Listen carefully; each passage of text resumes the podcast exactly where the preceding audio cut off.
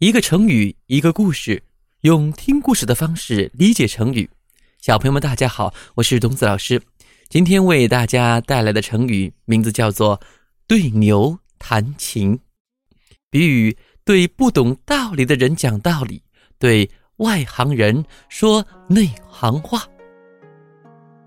古时候，有一个叫龚明仪的音乐家，琴弹的非常的出色，非常的动听。有一天，他带着琴出去游玩，看见有一头牛正在河边逍遥自在的低头吃草。远处的青山像一幅水墨画，河里的水流清澈见底。牧童的笛声隐约传来，像仙乐一样。龚明仪陶醉了，他兴致大发，就对着吃草的牛弹起琴来，琴声如泣如诉，极为感人。可是那头牛却毫不理睬，依旧只管低头吃草。就好像没有听见一样。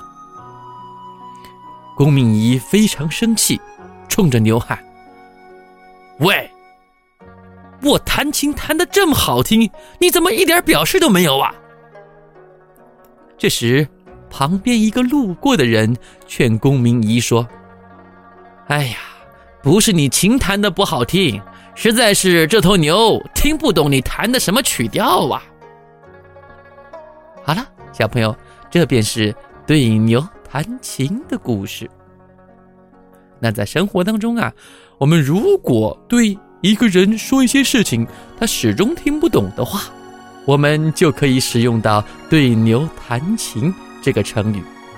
哎呀，跟他说了半天，什么都听不懂，真是对牛弹琴啊！好了，小朋友，对牛弹琴，你明白了吗？下一期我们将带来成语故事“多多益善”。